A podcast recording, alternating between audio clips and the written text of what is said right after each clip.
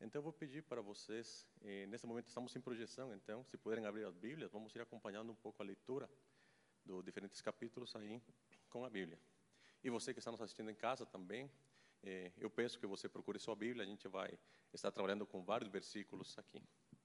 Vamos orar antes de começarmos a nossa aula.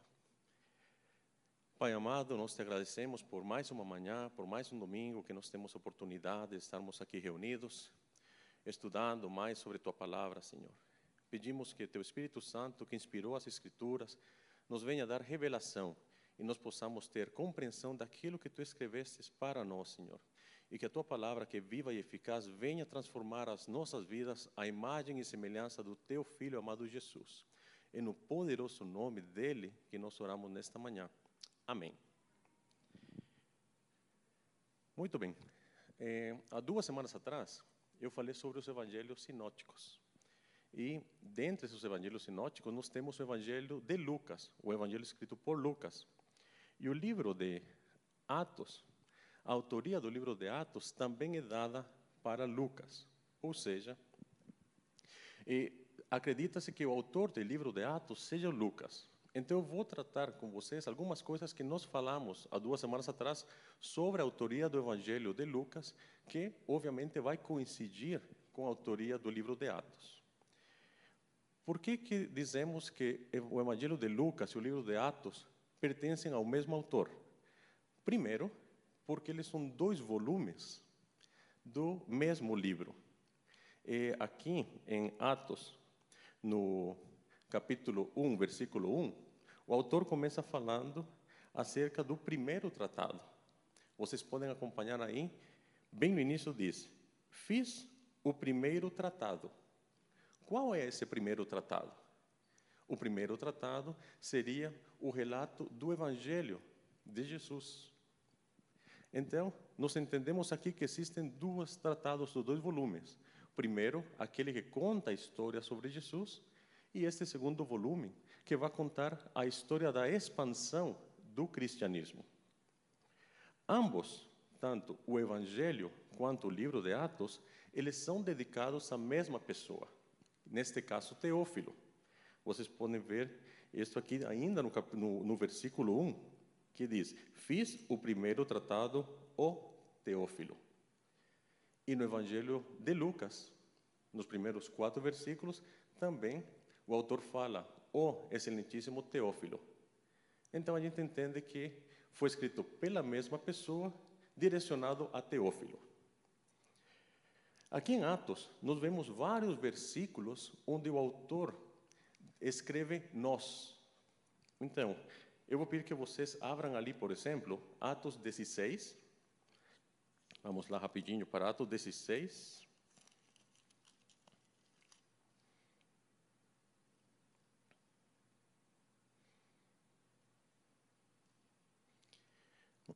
Aqui. 17. Vamos começar no 16. E aconteceu que, indo nós à oração, nos saiu ao encontro uma jovem. Certo? E no 17 fala: Esta, seguindo a Paulo e a nós, clamava. Isso significa que o autor estava acompanhando Paulo nestas viagens. Então, ele se inclui aqui. E quando a gente analisa quais são as pessoas que o autor menciona pelo nome, e a gente exclui essas pessoas, obviamente, porque não estaria eh, ele incluído nesse nós, vamos excluindo todas as pessoas, quem sobra é Lucas. E daí partimos ou chegamos à conclusão de que Lucas é aquele que está incluído nesse nós, ok? Porque ele não se menciona aqui como eu, Lucas, certo? Muito bem. Agora, nós também temos a evidência externa, que é a evidência da tradição da igreja, que é uniforme em pensar que o Lucas era companheiro de viagem de Paulo e que seria o autor tanto do Evangelho, que leva o seu nome, Evangelho segundo Lucas, o Evangelho de Lucas, quanto do livro de Atos. E aqui vamos lembrar um pouco de quem era Lucas. Eu falei isso para vocês há duas semanas atrás. Lucas, ele era um gentio, era um médico gentio, ele se converteu e ele está na lista, aliás, ele está excluído da lista daqueles que são da circuncisão, que Paulo fala lá em Colossenses 4, 10, 14. Então, nós percebemos nessa lista que eh, Lucas seria uma pessoa que não pertence à circuncisão. Então, é um gentio. E eh, mais para frente nós sabemos que Lucas também era um médico. Okay? Isso nos dá, eh, nos proporciona vários detalhes que são interessantes, tanto no Evangelho quanto no livro de Atos, que Lucas faz registros bem meticulosos, ele descreve as coisas eh, de uma forma bastante específica. Embora ele escolhe alguns, alguns, algumas pessoas, alguns momentos para escrever, ele não relata todos os acontecimentos, mas ele é bem seletivo na hora de escolher. Vamos falar um pouco sobre a data. A data é importante para nós entendermos o contexto ou o que estava acontecendo lá na hora de escrever. Bom, obviamente, se este é o segundo tratado, ele tem que ter sido escrito depois do Evangelho de Lucas, certo? Isso é óbvio. Então, nós precisamos entender quando que o Evangelho de Lucas foi escrito, ok? Nós temos eh, duas hipóteses. Ou o livro de Atos foi escrito antes da destruição do templo, destruição de Jerusalém, ou foi escrito depois, ok? Se pensamos no Evangelho de Lucas, a maioria dos eruditos também se divide se ele foi escrito antes da destruição de Jerusalém ou depois. Ok? Então, eu vou levantar essas duas datas e vamos ver quais as evidências que temos para ambas as datas. Bom, aqueles que dizem que Atos foi escrito antes do ano 70 utilizam os seguintes argumentos. Primeiro, o livro de Atos ele não menciona nada sobre a destruição de Jerusalém do ano 70. Ok? Segundo, ele omite a morte de Paulo. E se a gente percebe, ele vai relatando muito a história de Paulo, todo o recorrido que Paulo fez, eh, abrindo novas igrejas, proclamando o evangelho, enfim, mas ele omite a morte de Paulo, que provavelmente aconteceu entre o ano 60 e o ano 68 depois de Cristo. Também não tem menção nenhuma à perseguição que Nero fez eh, sobre os cristãos no ano 64. Então seria pouco provável que o autor omitisse um fato tão importante como a perseguição dos cristãos. E aqui Atos termina, a gente pode abrir, se quiserem, no capítulo 28, vamos lá para o 28, no último versículo, versículo 31. Atos 28, 31, termina assim. No 30 fala que Paulo, e seria assim: pregando o reino de Deus e ensinando com toda a liberdade coisas pertencentes ao Senhor Jesus Cristo, sem impedimento nenhum. Ou seja, não tinha perseguição até aquele momento quando Paulo estava aqui preso em Roma, ensinando e pregando. Por isso, a data que esses eruditos mencionam é que seja o mais provável que o livro de Atos tenha sido escrito entre o ano 60 e o ano 62 depois de Cristo. Ok? No entanto, outro grupo de eruditos menciona que a data de Atos é posterior ao ano 70. Vamos ver quais são as evidências. Eles falam que as passagens relatadas no Evangelho de Lucas, no capítulo 19 e no capítulo 21, que trata sobre a destruição do templo e a destruição de Jerusalém, elas são um evento passado e que Lucas simplesmente está relatando uma profecia que Jesus deu, mas mencionando um evento que já passou. Também relatam que o martírio, tanto de Pedro quanto de Paulo, não faz parte do propósito do livro e que por esse motivo então o autor omite isso. E o livro trata sobre o avanço do cristianismo e não sobre uma biografia de Paulo. E por isso não seria necessário falar sobre a morte de Paulo.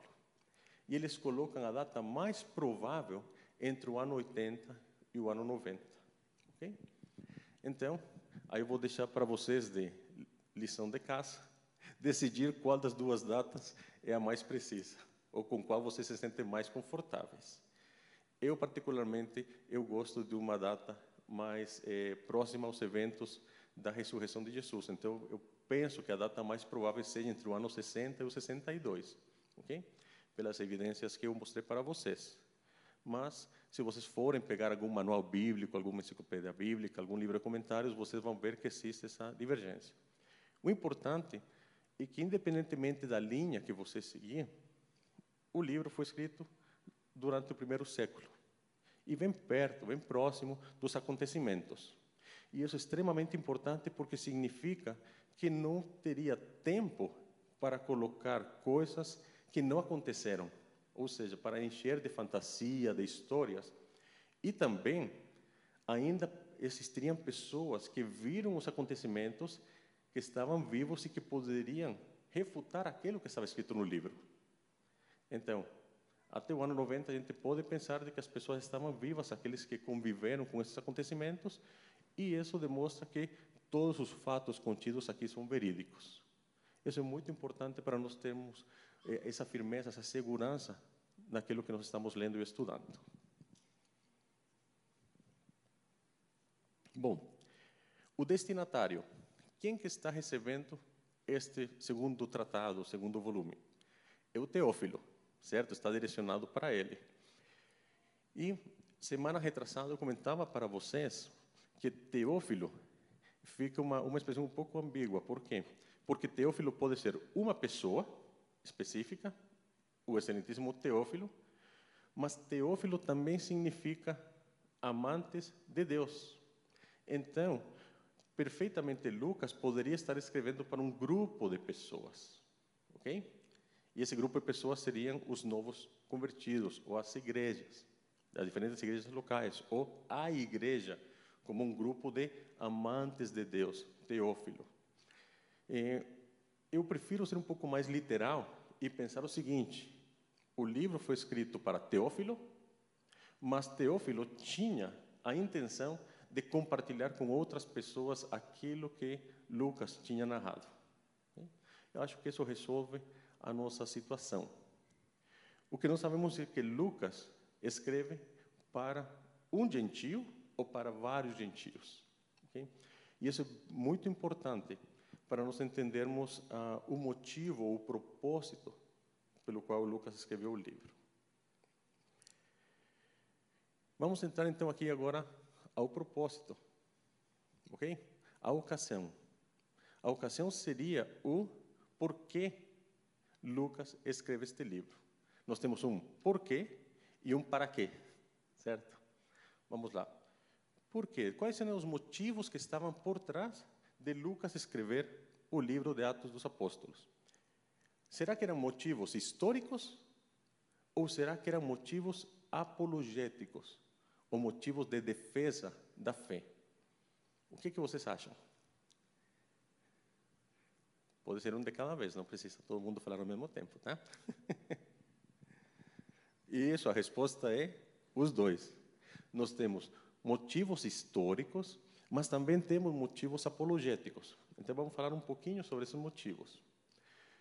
Quando nós pensarmos em motivos históricos, eh, nós vamos observar que isso fica muito evidente já no primeiro versículo do capítulo 1.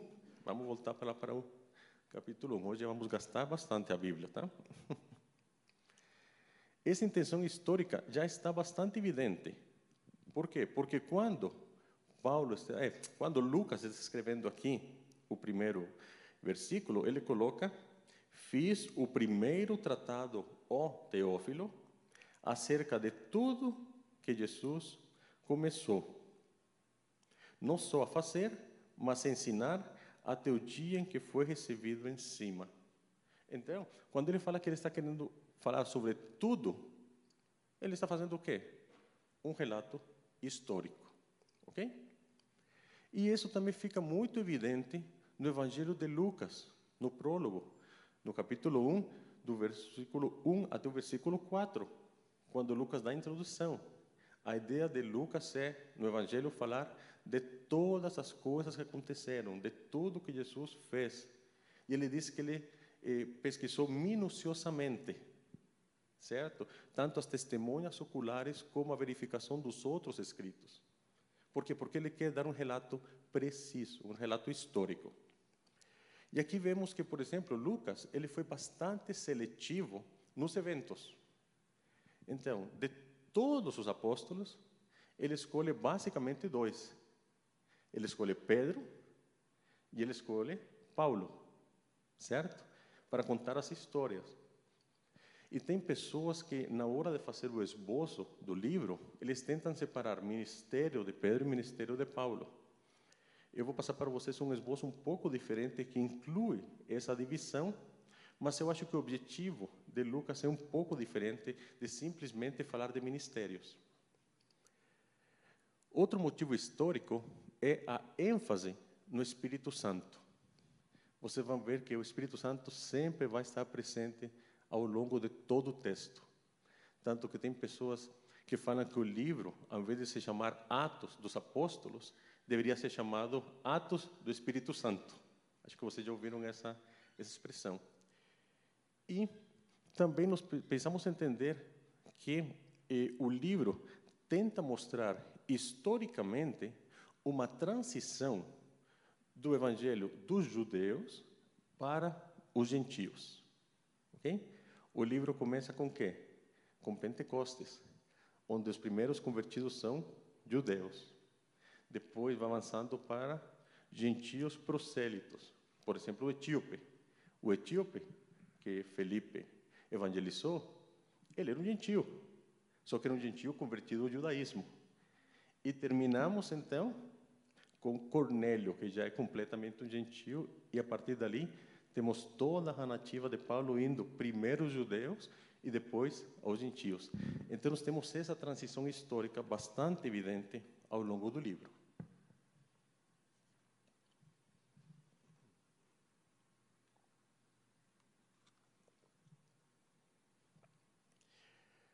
Bom, dentro dos motivos apologéticos, e apologia significa defesa da fé, ok? Nós podemos pensar que este livro foi escrito para defender a fé, que estava começando a aparecer de uma forma diferente por parte dos cristãos, frente às autoridades judaicas e aos próprios judeus, e frente às autoridades romanas. Como assim? Uma defesa da fé ou uma apologia contra os judeus seria provar a conexão que existe entre o judaísmo e o cristianismo. O que, que é o cristianismo? Bem no início, é simplesmente judeus acreditando que todas as promessas do Antigo Testamento estavam sendo cumpridas em Cristo. Então, todo aquelas promessas que Deus fez acerca da vinda do Messias já estavam sendo cumpridas em Cristo. Então, Lucas está escrevendo e relatando isso para os judeus. Então você vê, olha, aquela pessoa que crucificaram, aquele Deus fez Senhor e Cristo. Lembra no discurso de Pedro? Bem no início de, de Atos, sim, depois do Pente, de, da descida do Espírito Santo. Então, é uma forma onde Lucas escreve para demonstrar essa transição. E apologia ou defesa da fé frente às autoridades romanas seria para provar que o cristianismo, ou seja, a mensagem do reino de Deus, ele não era um perigo para Roma. E isso é extremamente importante. Como que nós podemos juntar estas duas ideias? Uma apologia para os judeus e para as autoridades romanas. É simplesmente olhar a vida de Paulo. Paulo era um judeu que se tornou cristão. Ok? Então, ele simplesmente acreditou nas promessas do Messias, o Messias veio, veio o Espírito Santo sobre ele e se torna um cristão. Mas Paulo também era quê? Um cidadão romano e era membro de quê? Do reino de Deus. Então, o livro demonstra que ser cristão, na verdade, era o cumprimento das promessas feitas aos judeus e que não existe uma incompatibilidade entre ser um cidadão de Roma, fiel a o, o que mandava a lei, as autoridades romanas, certo? Mas que ele poderia ser também um membro do reino de Deus. Ok? Muito bem. E essa é a ocasião, certo? Motivos históricos e motivos apologéticos. Mas o para quê que seria o propósito, o porquê já vimos agora o para quê, na verdade seria apresentar a Teófilo e, em consequência, a todos aqueles que forem ler este tratado, um registro da expansão do cristianismo. Ok? Lembrem disso. A ideia principal é mostrar a expansão do cristianismo. Ok? Eu gostaria que vocês abrissem, então, aí no capítulo 1, vamos abrir o versículo 8 e vamos ler juntos. Para mim, este versículo é o versículo chave para entendermos o livro de Atos. Okay? Se você entender este versículo, você vai conseguir, conseguir ler todo o livro de Atos sob esta perspectiva. Vamos lá. Eu estou aqui com a versão é, corrigida e fiel. Mas recebereis a virtude do Espírito Santo que há de vir sobre vós e ser-me-eis testemunhas, tanto em Jerusalém, como em toda a Judeia e Samaria, e até os confins da terra. Ok? Muito bem. Vamos supor que o único versículo da Bíblia que você tem é esse aí. Esqueça do resto do versículo da Bíblia. Só, você só tem esse versículo. O que, que chama a atenção aqui? Primeiro, ele começa com um mas. Certo? Então, se você só tiver este versículo, você falaria: está faltando alguma coisa. Certo? Tem um mas, mas eu não sei o que, que é. Existe uma ideia contrária. Ok? Recebereis a virtude. Recebereis está no plural. Significa que um grupo de pessoas vão receber algo, ok? O que que é esse algo? Virtude. Outra tradução pode dizer poder, ok? Recebereis poder. Agora, poder de quem? Do Espírito Santo. Ok? Então, um grupo de pessoas vão receber poder do Espírito Santo. Significa que eles não tinham esse poder, ou não tem esse poder ainda, que há de vir sobre vós, ou seja, vai vir, no futuro vai vir sobre este grupo de pessoas. E ser-me-eis ou sereis testemunhas. Ou seja, nós temos aqui uma conexão ou algo que liga a ideia de receber o poder com um propósito vão receber o poder do Espírito Santo para quê? Para serem testemunhas. Muito bem. Mas não é simplesmente para ser qualquer tipo de testemunha, mas diz ser-me-eis, ou sereis minhas testemunhas.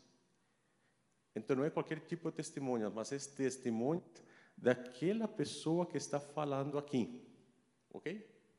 Muito bem vai vir poder para ser testemunha. Onde?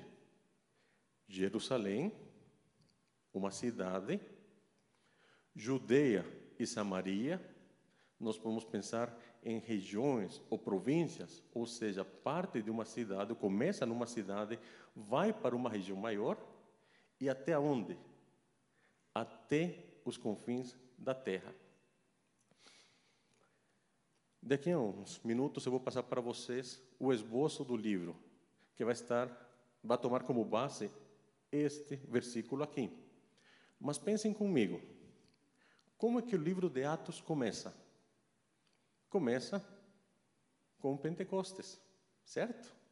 Começa com quê? Com a chegada ou a vinda daquele que vai trazer poder. Poder para quê? Para ser testemunha. Então o livro começa com esta primeira parte deste versículo. E depois, onde começa a igreja? Começa em Jerusalém. Depois ele avança para toda a Judeia e Samaria. E termina onde? Os confins da terra, com as viagens missionárias de Paulo e Paulo chegando a Roma.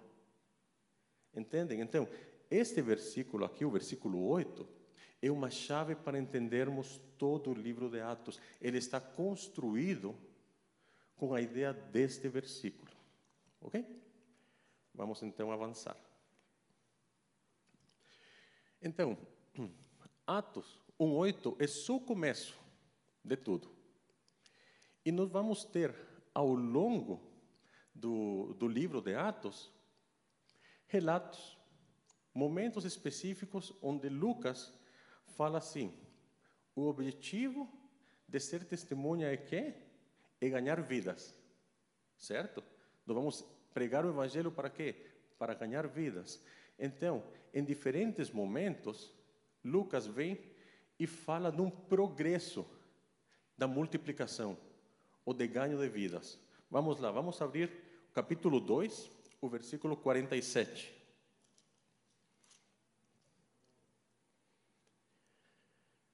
Atos 2,47 diz assim: Louvando a Deus e caindo na graça de todo o povo, e todos os dias acrescentava o Senhor à igreja aqueles que se haviam de salvar. Então já Lucas começa a falar assim: olha, tem gente se convertendo. Ok? Vamos para o segundo relato. 6, capítulo 6, Atos capítulo 6, verso 7.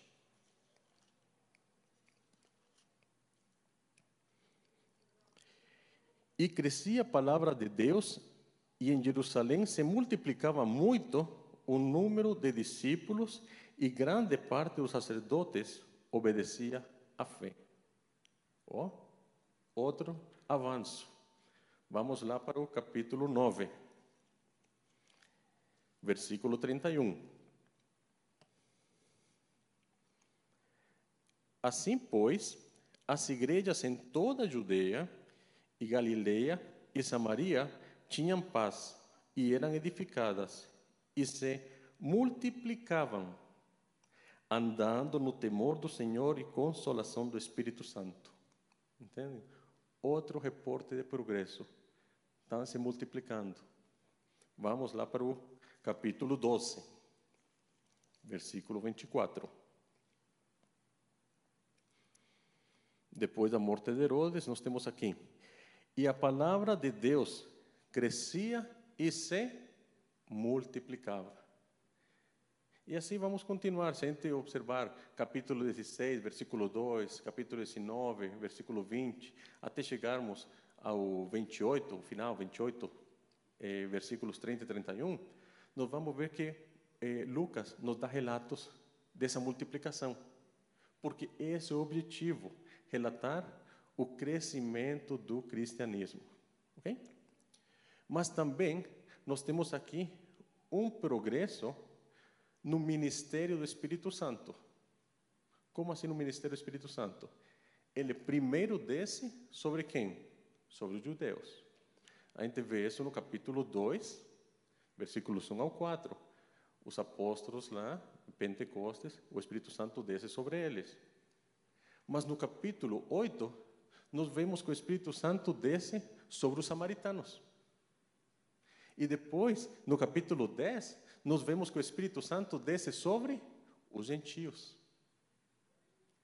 Jerusalém, toda a Judeia, Samaria e até os confins da terra. Mantemos essa linha de sequência que está no versículo 8 do capítulo 1. E então a ideia aqui é falar da propagação do evangelho dos judeus até os gentios, cumprindo as promessas lá do Antigo Testamento. Entende? É maravilhoso, gente. Eu falo sobre isso, eu fico, começo a ficar arrepiado. Muito bem. Então, tendo como base este pano de fundo de eh, capítulo 1, versículo 8, eu gosto de separar, então, o livro de Atos em quatro partes. Vamos lá. A primeira parte seria o prólogo. Esse prólogo é o preparo para a promessa e a vinda da promessa. Então, esse prólogo está no capítulo 1, ok? Tudo que vocês forem ler do capítulo 1 faz parte dessa introdução. Primeiro, nós temos a introdução do livro para Teófilo, que isso vai estar do versículo 1 até o versículo 3 do primeiro capítulo. E depois nós vamos ter o preparo das testemunhas. Ok? Essas testemunhas que vão receber poder vão ser preparadas.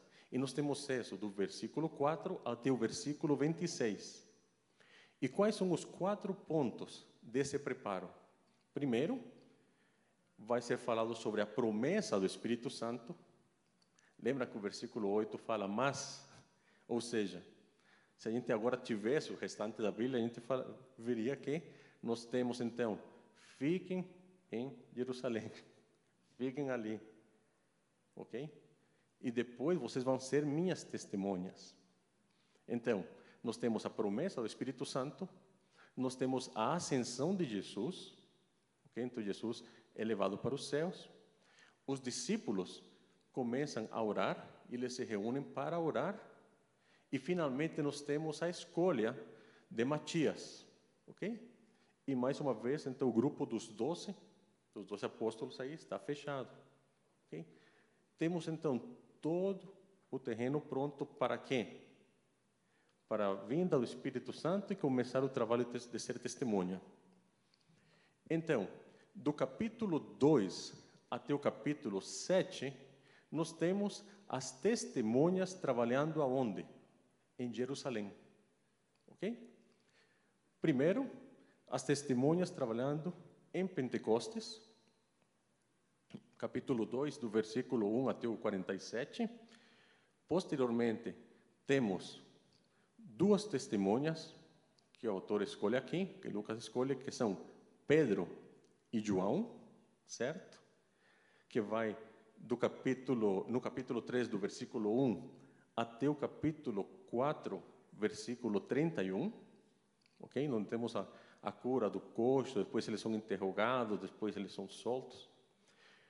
Depois nós temos o testemunho de todos os apóstolos, que seria do capítulo 4, versículo 32, até o capítulo 5, versículo 42, onde nós vemos como é que a igreja trabalhava. E é uma parte muito bonita, muito interessante, porque demonstra o cuidado que a igreja tinha com as pessoas. Então, demonstra o amor, mas também demonstra a disciplina. Nós temos ali o evento de Ananias e Safira, que são disciplinados, por quê? Por tentar enganar o espírito. E aqui isso nos demonstra que Deus é um Deus de amor, sim, mas Deus é um Deus com que a gente não brinca, certo? É um Deus justo e um Deus que corrige. Então, nós vemos isso dentro do testemunho dos apóstolos. E o último testemunho é o testemunho de Estevão, ok? Que vai do capítulo, no capítulo 6, do versículo 1, até o versículo 60 do capítulo 7 esse último relato das atividades em Jerusalém. A partir dali, vamos para onde? Judeia e Samaria, que iria do capítulo 8 até o 12. Começando com Felipe. Felipe começa a falar para os samaritanos, ele termina falando para um etíope, certo? Esse etíope se converte lá. Então, todo o relato do capítulo 8 e isso é muito interessante, porque aqui Lucas já preparou tudo para começar ou para introduzir a Paulo. Ok? Então, já no capítulo 9, ele introduz Paulo. E se vocês observam, a conversão de Paulo, dentro do livro de Atos, ela pega uma parte muito pequena de versículos. São 31 versículos unicamente, do capítulo 9. Porque o foco não é tanto a conversão de Paulo, mas como Deus chama Paulo para o ministério de ser testemunha. Ok? Então nós temos o testemunho de Paulo, aonde? Judeia e Samaria, nessa primeira parte, e volta-se para o testemunho de Pedro Aonde? Na Judeia e Samaria. Do versículo 32 do capítulo 9 até o 18 do capítulo 11. E termina esta parte com o testemunho contínuo da igreja, do capítulo 11, versículo 19, até o 12, 25. E aqui entramos na terceira parte do livro, aliás, na quarta parte do livro, desculpa, que seria o testemunho até os confins da terra. E aí então nós temos do capítulo 13 até o 28 todos os relatos. Primeira viagem missionária de Paulo, temos o concílio de Jerusalém, no capítulo 15, temos a segunda viagem missionária, a terceira viagem missionária e terminamos com a viagem de Paulo para Roma. Ok? Então, é muito interessante ver como esse versículo 8 do capítulo 1 vai ser a chave para entendermos todo o livro. Então, é mais uma lição de casa que eu deixo para vocês. Estudem bem esse versículo 8 do capítulo 1 e façam a leitura do livro de Atos tendo esse versículo como chave. Eu tenho certeza que vocês vão descobrir coisas impressionantes. Certo? Muito bem. Vamos parar por aqui. Eu vou pedir para fecharmos os nossos olhos, vamos orar entregando esse tempo para o Senhor. Pai amado, nós te agradecemos por esse tempo que nós estivemos juntos aqui. Queremos verdadeiramente, Senhor, que teu Espírito Santo nos capacite para sermos as tuas testemunhas, Senhor. Nós te louvamos e agradecemos por tudo que tu já tens nos dado, Senhor. E pedimos ousadia, Senhor. Ousadia, coragem, para que em todo momento, em todo lugar, nós possamos ser as tuas testemunhas, Jesus. Testemunhas da tua morte, da tua ressurreição, mas testemunhas de teu amor, trazendo esperança para a vida das pessoas que precisam dessa esperança, Senhor. Pedimos que tu continues falando conosco e que tu nos prepares para o culto que teremos daqui a pouco, Senhor. Prepara o nosso coração, que seja uma terra boa, uma terra fértil, onde tua palavra será semeada e dê fruto e fruto em abundância para tua glória e honra. No nome de Jesus nós oramos e te agradecemos, Senhor. Amém e amém.